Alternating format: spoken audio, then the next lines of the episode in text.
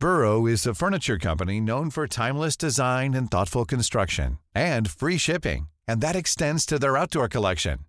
Their outdoor furniture is built to withstand the elements, featuring rust-proof stainless steel hardware, weather-ready teak, and quick-dry foam cushions. For Memorial Day, get 15% off your Burrow purchase at burrow.com slash ACAST and up to 25% off outdoor. That's up to 25% off outdoor furniture at burrow.com slash ACAST. Millions of people have lost weight with personalized plans from Noom, like Evan, who can't stand salads and still lost 50 pounds. Salads, generally, for most people, are the easy button, right? For me, that wasn't an option. I never really was a salad guy. That's just not who I am. But Noom worked for me. Get your personalized plan today at Noom.com. Real Noom user compensated to provide their story. In four weeks, the typical Noom user can expect to lose one to two pounds per week. Individual results may vary. Even on a budget, quality is non-negotiable. That's why Quince is the place to score high-end essentials at 50 to 80% less than similar brands. Get your hands on buttery soft cashmere sweaters from just 60 bucks, Italian leather jackets, and so much more. And the best part about Quince, they exclusively partner with factories committed to safe, ethical, and responsible manufacturing. Elevate your style without the elevated price tag with Quince. Go to quince.com slash upgrade for free shipping and 365-day returns. Buenas noches, bienvenidos al Criminalista Nocturno.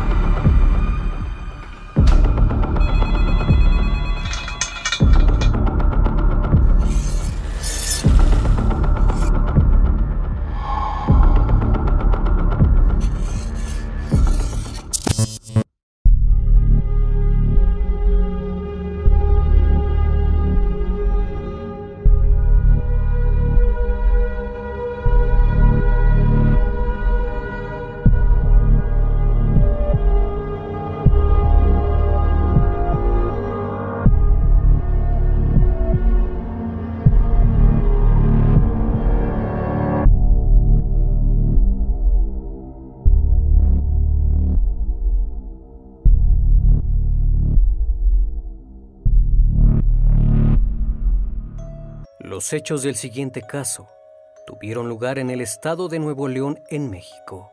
El día 9 de abril de 2022, una inquietante imagen se compartió en las redes sociales.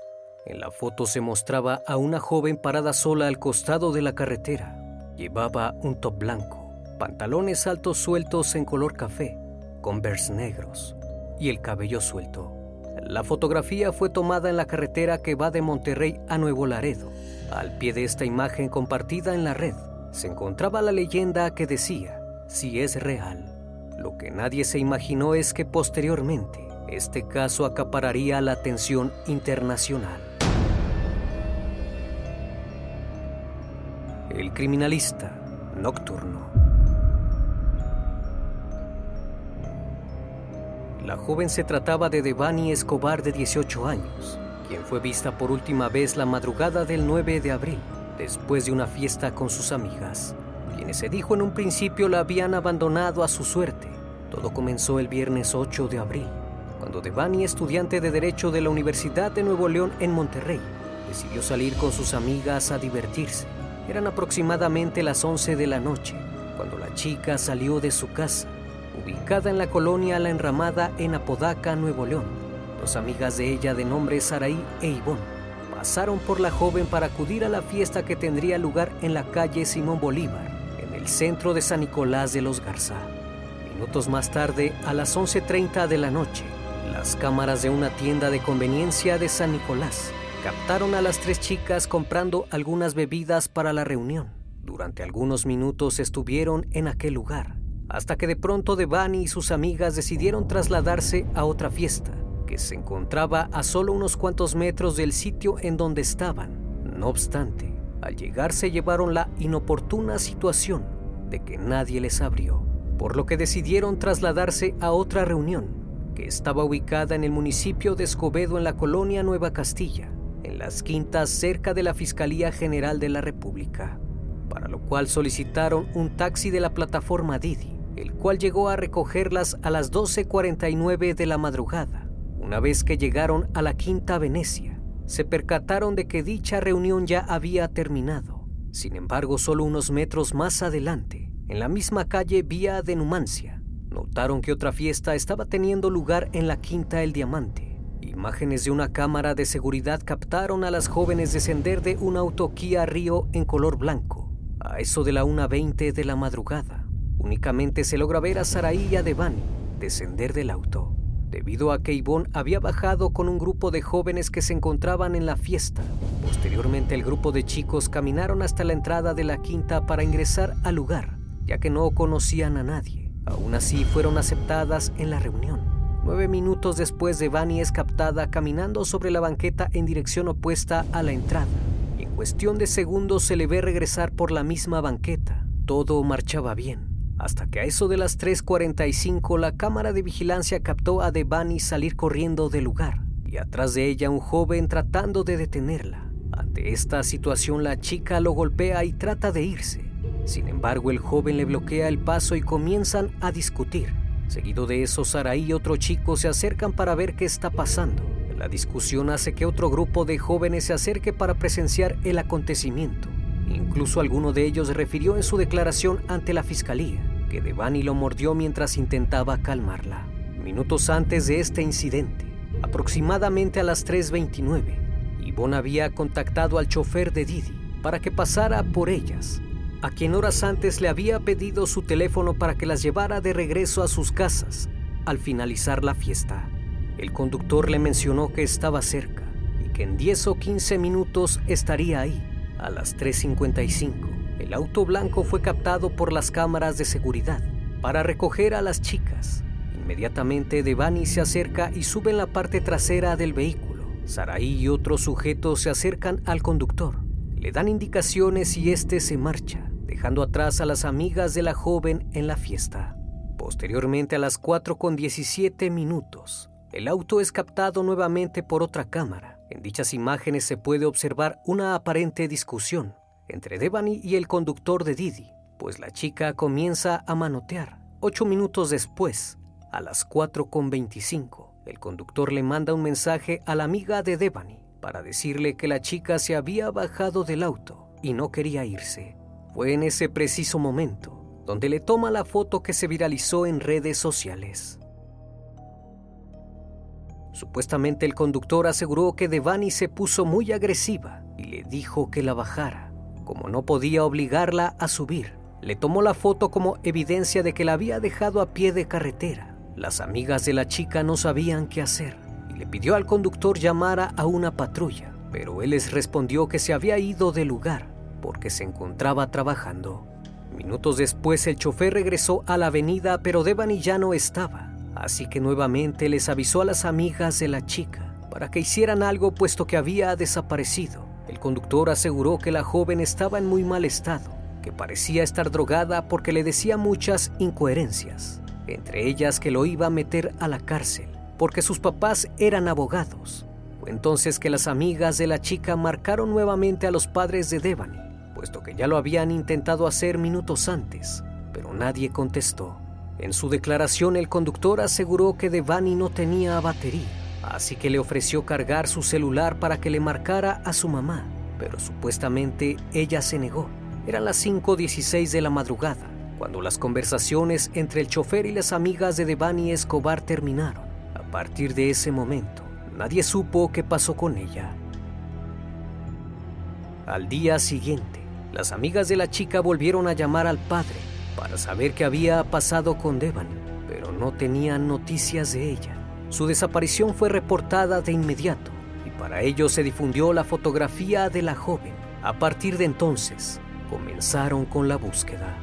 Lo que se sabía de la joven en esos momentos es que había salido a una fiesta con dos de sus amigas y fueron ellas quienes la abandonaron ese mismo día 9 de abril mientras las autoridades buscaban a Devani, el cuerpo de una chica que había sido reportada como desaparecida, llamada María Fernanda Contreras, fue hallada en una casa del municipio de Apodaca.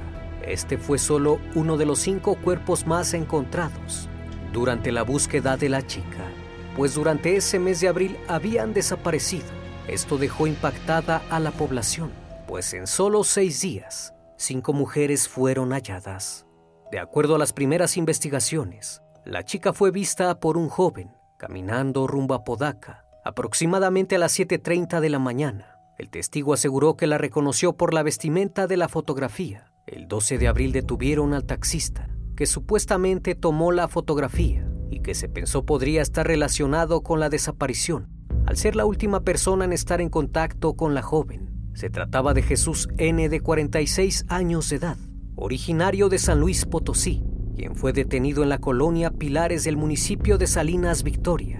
Esto luego de que algunas personas señalaran que el chofer ya tenía varias denuncias por acoso y probablemente intentó acosar a Devani y por eso la chica se bajó del vehículo.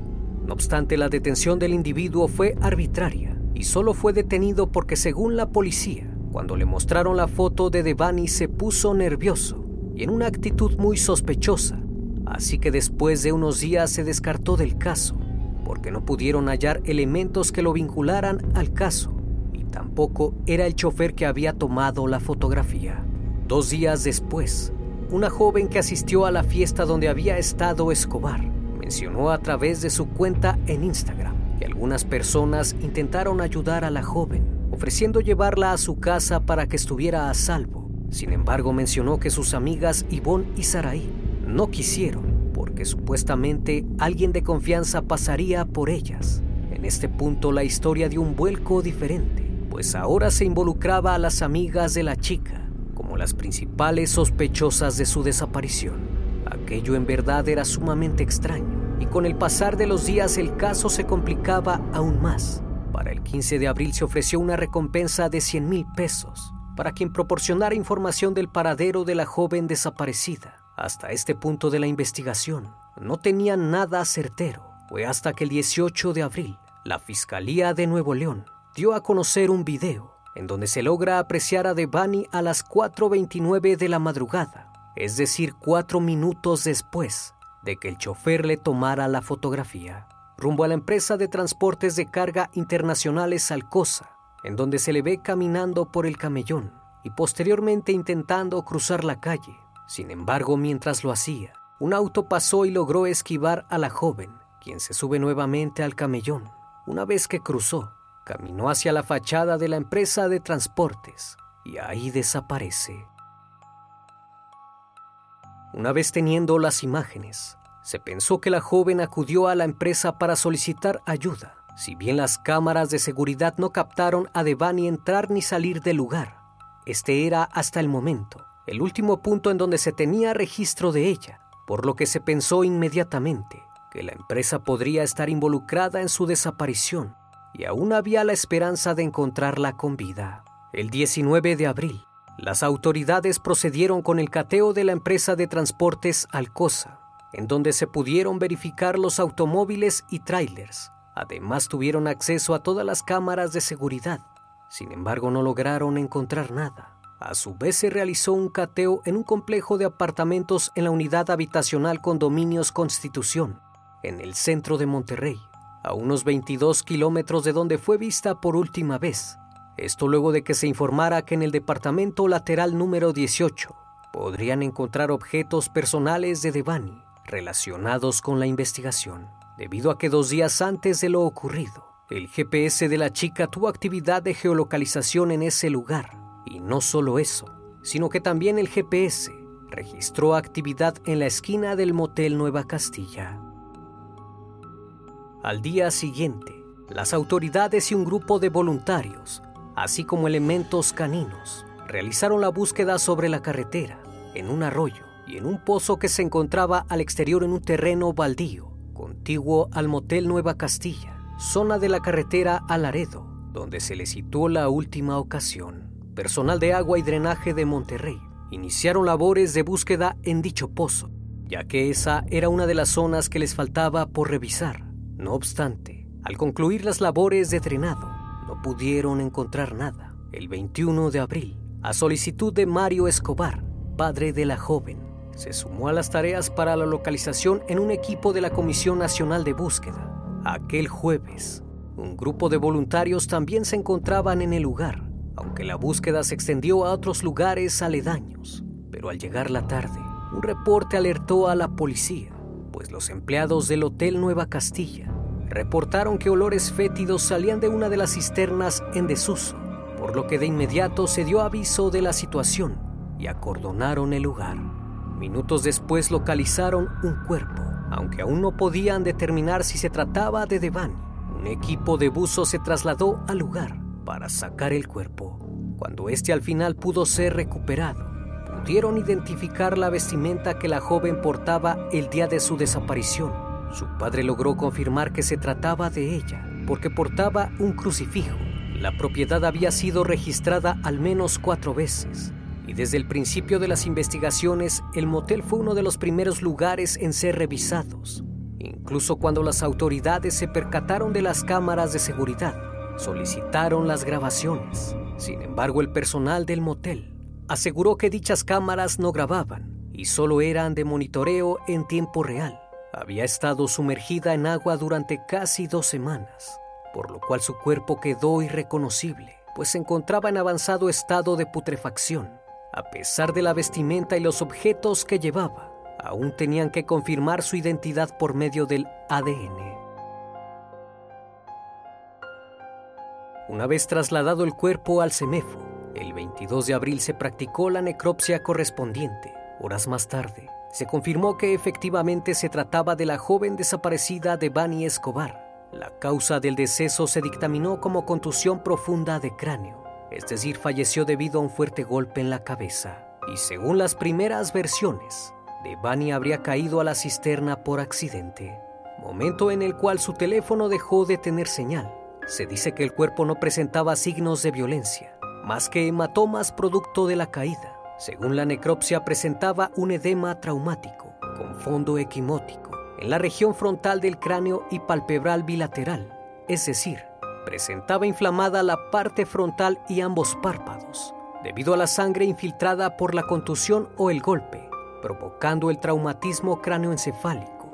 La versión que se tenía hasta ese momento es que Devani pudiera haber saltado del muro del hotel y caído accidentalmente a la cisterna, la cual tiene una medida en su base de 90 por 98 centímetros y con una profundidad de 4.43 metros, con un nivel de agua de 90 centímetros. Esto según el croquis del Instituto de Criminalística y Servicios Periciales. El problema con esta versión es que la barda mide 2.20 metros de altura Devani medía 1.67 metros. Además, la barda perimetral contaba con protección de alambre de púas, por lo que en dado caso que haya subido a través de un objeto, la chica debería tener cortes y más lesiones, así como fracturas, ya que se estaría hablando de una altura total de 6.63 metros de altura, de la barda al fondo de la cisterna, y la joven tuvo que haber caído en una posición en que la cabeza fuese la primera en impactar sobre el plano de sustentación, por lo cual estaríamos hablando de una precipitación, en donde el daño interno en el cráneo suele ser muy severo, al grado de que ocurren astillamientos en el hueso, pérdida de masa encefálica y fracturas en el cuello. Otra cosa a resaltar es que la cisterna tenía por lo menos 90 centímetros de agua, si bien aquello pudo amortiguar el golpe. La inexistencia de agua en los pulmones es muy importante, debido a que si se cayó de una altura considerable, tuvo que impactar en el suelo y al momento de caer, los reflejos involuntarios del cuerpo hubiesen hecho que tragara agua o bien respirara agua durante algunos segundos, ya que aún estaba consciente al momento de impactar en el suelo. El coordinador forense señaló que la inexistencia de agua en los pulmones se debió a que la joven cayó y después se levantó, quedándose en el lugar hasta perder la vida, lo cual no concuerda con la causa del deceso, pues de otro modo se estaría hablando de un ahogamiento. En pocas palabras, no pudo haber perdido la vida de forma súbita, y ya sea de una o de otra forma, debería haber agua en el estómago o en los pulmones, y en dado caso de que hubiera, se debería hacer un análisis de aguas para confirmar que el agua es la misma al lugar del hallazgo. Se dijo que aproximadamente el cuerpo de Devani llevaba entre 5 a 12 días ahí, en sumersión completa, y se encontraba en la segunda fase de la putrefacción, que es el periodo enfisematoso, el cual ocurre después de una semana dependiendo de los factores que la puedan alterar, como es la temperatura del agua. Inexplicablemente nadie notó olores fétidos, ni siquiera los binomios caninos.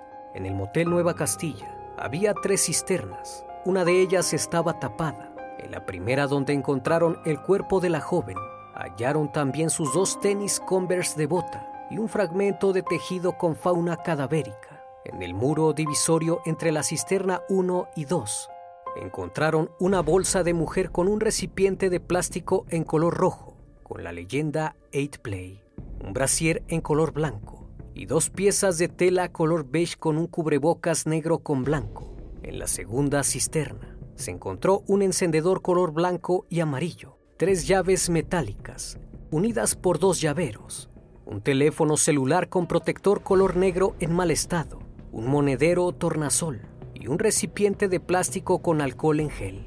Lo inexplicable de esto es porque las pertenencias de la joven aparecieron en dos cisternas diferentes quizás lo más destacable es porque no tenía puestos los tenis al momento de ser encontrada.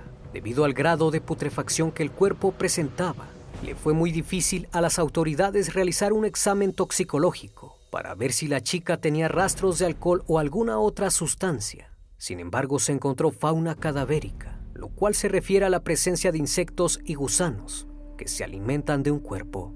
Por consiguiente, un entomólogo forense puede extraer ADN de un insecto o una larva para revelar rastros de cualquier sustancia. El Motel Nueva Castilla parece abandonado desde fuera y es poco concurrido. Está ubicado sobre la transitada carretera a Nuevo Laredo, la principal forma de comunicación de Monterrey hacia Tamaulipas y Estados Unidos. Esa vía es conocida como la carretera maldita, después de que un centenar de personas desaparecieran el año pasado. Al no encontrar huellas de escalamiento en el lugar de las cisternas, se pensó que la única manera de que la joven hubiese entrado al motel era por el acceso principal a un costado del restaurante, pues la zona de las cisternas no tiene salidas a la calle, ni tampoco acceso a vehículos. Fue entonces que dos días después del hallazgo, imágenes del motel Nueva Castilla se dieron a conocer, lo cual fue sumamente extraño, pues anteriormente habían dicho que las cámaras no grababan y solo eran de monitoreo. En las imágenes mostradas por la fiscalía, se logra ver una cámara del restaurante del motel, el cual graba dos puertas de cristal, una exterior, que se encuentra del lado de la carretera, y una interior, que se encuentra cerca del área de la cisterna, donde se encontró el cuerpo. En las imágenes se puede ver a la joven ingresando al motel Nueva Castilla a las 4.33 minutos, aunque en las imágenes se muestra un desfase de dos minutos, que marcan las 4.35. Posteriormente la cámara de la caseta de cobro del estacionamiento capta a la joven corriendo para ingresar al motel, rodeando toda el área del restaurante, acercándose a la puerta interior del mismo para observar por la puerta de cristal. Al ver que está vacío, volvió a correr hasta llegar a la esquina del restaurante, donde permaneció cerca de 20 minutos, hasta que a las 4.54 se le ve nuevamente corriendo en dirección paralela a la barda perimetral del motel.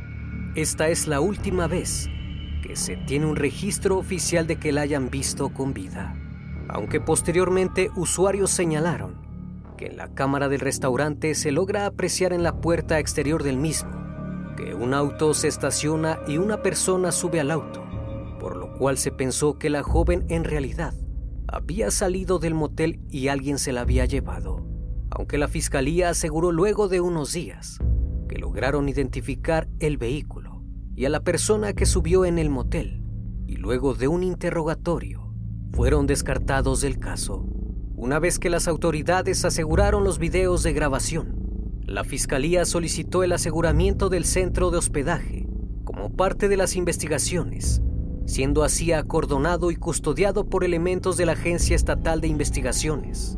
El padre de la joven señaló que el cuerpo de su hija fue trasladado sin que él y su esposa estuvieran presentes. Por estas inconsistencias y la versión de que se trataba de un accidente, solicitó el apoyo externo para realizar otra necropsia, y hacer una comparativa entre ambas. Cabe señalar que anteriormente una antropóloga forense estuvo al momento de la primera necropsia y esta no señaló alguna irregularidad. Lo que todos en su momento se preguntaban quizás es porque la chica abandonó el auto que la llevaría a casa. Nuevas imágenes que se filtraron a un medio de televisión nacional revelaron lo que parece ser el acoso del chofer de Didi a la joven de Bani Escobar, en donde el conductor extiende su brazo derecho a la altura del pecho de la joven, por lo que se pensó de inmediato que la razón de que la joven se hubiese bajado fue porque la estaban acosando. Fue entonces que el 27 de abril, después de las acusaciones en su contra, el chofer del Didi, Juan David Cuellar, salió ante los medios de comunicación para dar su versión de los hechos. Para sorpresa de muchos, no era el mismo chofer que se creía en un principio. En la entrevista realizada al conductor, negó haber acosado a la joven y dijo que lo que las imágenes habían captado en realidad había sido el momento cuando él le pasó el cable para que Devani cargara su teléfono celular. Esto porque la chica ya no tenía batería. Durante toda la entrevista, David Cuellar reveló las conversaciones con las amigas de Devani y algunos audios que grabó en el momento en que la joven se encontraba en el vehículo, en donde le decía, mis papás merecen la verdad. Según el conductor, Devani le comentó al momento de subirse al auto que las chicas con quien había salido eran malas amigas, porque no la habían querido llevar, pero no especificó a dónde, y comenzó a llorar. Dijo que la chica se veía en muy mal estado, como si estuviese drogada, y decía incoherencias. David aseguró que ella le pidió la dejara en otra fiesta, que se encontraba más adelante. Sin embargo, cuando llegaron, Devani no quiso bajarse y se fueron de ahí. El conductor le pidió le diera su dirección para que la llevara a casa, pero ella no lo hizo. Así que le pidió a las amigas el número de teléfono de la mamá de Devani, el cual Ivonne con quien se encontraba hablando, le dijo que no lo tenía. Relató que al circular por la carretera hacia Laredo, sin motivo alguno la joven pidió detener la unidad y se bajó, por lo que él intentó convencerla de que regresara. Como la chica se quedó esperando a pie de carretera, le mandó la foto que circuló durante días en redes sociales a las amigas de la joven para indicarles a dónde la había dejado para que fueran por ella al lugar. Luego de la entrevista, muchos cuestionaron el actuar del conductor, quien se dijo además que sus actitudes eran algo fuera de lo común, incluso por el hecho de que mientras estaba con Devani en el auto, al mismo tiempo estaba diciéndole a un compañero suyo la situación por la que estaba atravesando Posteriormente, las dos amigas de Devani también salieron a dar la cara en una entrevista televisiva en Monterrey. Ahí dijeron que Yvonne llevaba cerca de cuatro meses de conocer a Devani a través de las redes sociales y a Saraí recién la había conocido esa noche. Esto porque según Yvonne, Devani le mandó mensaje de que quería salir a una fiesta y ya tenía varios planes para esa noche. Yvonne le dijo que iría con ella como Saraí trabajaba en el mismo lugar que Yvonne la invitó, y ella también accedió a ir, atestiguaron en la entrevista que la joven se puso muy mal y agresiva durante la fiesta y que no quería ayuda de nadie, que pedía que la dejaran sola. Ellas aseguraron que durante la noche, Devani tuvo un problema con un grupo de personas que se la querían llevar. Fue en ese momento que se empezó a comportar extraña Pensaron que quizás le habían dado algo en la bebida, porque la joven andaba con varios grupos de jóvenes en la fiesta. Afirmaron que de pronto salió corriendo de la quinta El Diamante y un grupo de chicos la intentó detener. Incluso Yvonne se acercó a ayudarla, pero dijo que estaba muy agresiva y pedía que la dejaran en paz, que sus papás eran abogados y que les daría dinero si la dejaban sola. Como Devani estaba incontrolable, pidieron al Didi que pasara por ellas, pues momentos antes le habían pedido su número de teléfono, porque les había dado confianza. Sin embargo, cuando el chofer llegó, solo Devani se fue con él, y Saraí e Ivonne se fueron en otro auto con un chico que habían conocido en la fiesta. Cuando se fueron del lugar, realizaron una serie de llamadas al papá de Devani, desde las 3.59 hasta las 4.30 de esa madrugada no obstante, las chicas aseguraron que nunca les contestó, Fue hasta las 8.35 que pudieron llamar nuevamente al padre de la joven para ver si había llegado con bien. Esa mañana se enteraron que Devani había desaparecido. Evidentemente hay cabos sueltos en las declaraciones y muchas preguntas que surgen después de esto. Una de ellas es por qué le dijeron al conductor que no tenían el teléfono de la mamá de Devani y posteriormente en los mensajes aseguraban que no les contestaba el teléfono.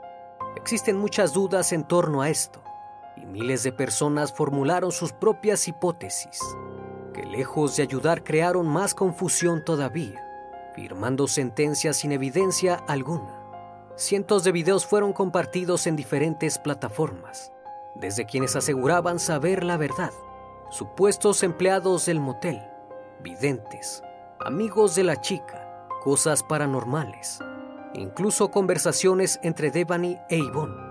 Y posteriormente surgió una figura a quien le apodaban el jaguar, quien supuestamente era el responsable de haber privado de la vida a la joven. Algo que sí destacó de todo esto y fue motivo de investigación fue un video del motel Nueva Castilla, en donde se publicó contenido aparentemente promocional, acompañado de una canción llamada Para poder llegar a ti. En dicho video se muestran las instalaciones del motel y en una toma se enfoca la habitación 174. Aquello resultó sumamente extraño y se pensó que tal vez algún empleado del lugar trataba de decir lo que realmente ocurrió en aquella habitación. Debido a esto, el padre de la joven solicitó un nuevo cateo en el Motel Nueva Castilla, que duró aproximadamente siete horas, donde lograron encontrar algunas evidencias y más cámaras de seguridad aún no revisadas. A petición de los padres de Devani, revisaron esta habitación la 174 en búsqueda de indicios de restos hemáticos con la ayuda del Blue Star, así como en el estacionamiento. La fiscalía dio a conocer que cinco personas que se encontraban en el motel aquella madrugada ya estaban siendo investigadas y se habló de una camioneta blanca que entró momentos después de que Devani ingresó al motel Nueva Castilla. Además de este cateo, el padre de Devani también solicitó un segundo cateo en la empresa de transportes Alcosa. Esto debido a que cuando se ve por última vez a Devani, desaparece de la cámara de la empresa e irse hacia el motel. Hay ocho o nueve minutos que se cortan. Supuestamente la empresa mencionó que dichas grabaciones se perdieron, por lo cual aquellos minutos también podrían ser claves para el esclarecimiento del caso, por lo que ahora exigen recuperar aquellos minutos de grabación que podrían haber sido borrados. Posteriormente, el 5 de mayo, se reportó a eso de las 7.30 de la mañana la aparición de una credencial de Devani Escobar, que había sido extraviada hace dos meses y medio, luego de haber sido víctima de robo. Fue encontrada por un vecino del edificio 15 de los condominios Constitución, lugar que anteriormente ya había sido cateado. El hallazgo se realizó en una de las jardineras del lugar. Sin embargo, Aquel hallazgo no ayudó hasta el momento para esclarecer algún punto crucial de la investigación. El 12 de mayo, una nueva información se filtró a los medios de comunicación. El padre de Devani acusó a la Fiscalía de Nuevo León de filtrar el documento de la segunda necropsia realizada a la joven Devani Escobar. En dicho documento, se señala que la chica fue golpeada varias veces con un agente contundente en la cabeza. El médico forense detalla que presenta equimosis violáceas en ambos lados de la región frontal del cráneo, en párpado derecho e izquierdo, en el lado izquierdo de la nariz, en ambos labios, arriba de la oreja y la región retroauricular derecha. Las contusiones craneofaciales son de origen externo al cuerpo y son intensas y repetidas con diferentes ángulos de impacto, por lo que se deduce que fueron causadas por otra persona y que se trata de una acción violenta y no un accidente. Por consiguiente, falleció antes de entrar al agua, debido a la ausencia de líquido en la tráquea y los bronquios. También se señaló que el cuerpo presenta equimosis violáceas y hematomas en la zona exterior de los genitales, lo cual indica que fue abusada violentamente. El documento informa que se descarta la asfixia o el estrangulamiento, al no presentar lesiones en el cuello, carótidas, ni en el hueso yoides. Gracias a este caso, se han destapado un sinfín de negligencias por parte de las autoridades. Es lamentable que hoy en día no se pueda confiar en la autoridad y cosas como estas sigan ocurriendo. Pero recuerden, el arte del engaño es la distracción. Una vez más, estimado público, agradezco su compañía. Gracias por brindar un espacio de su tiempo para conocer un caso más de este canal. Si aún no estás suscrito, te hago la cordial invitación a que lo hagas y formes parte de esta gran comunidad. Esto es El Criminalista Nocturno. Hasta la próxima emisión. Buenas noches.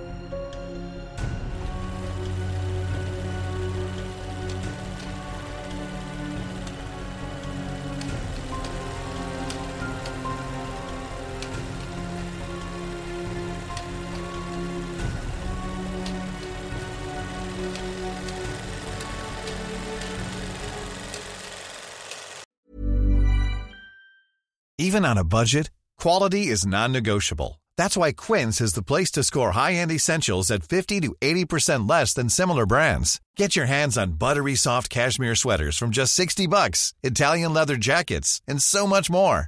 And the best part about Quince, they exclusively partner with factories committed to safe, ethical, and responsible manufacturing. Elevate your style without the elevated price tag with Quince. Go to quince.com slash upgrade for free shipping and 365-day returns. Planning for your next trip?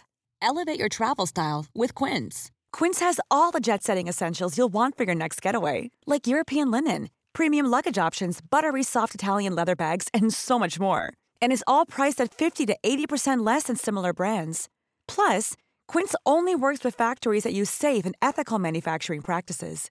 Pack your bags with high-quality essentials you'll be wearing for vacations to come with Quince. Go to quince.com slash pack for free shipping and 365-day returns.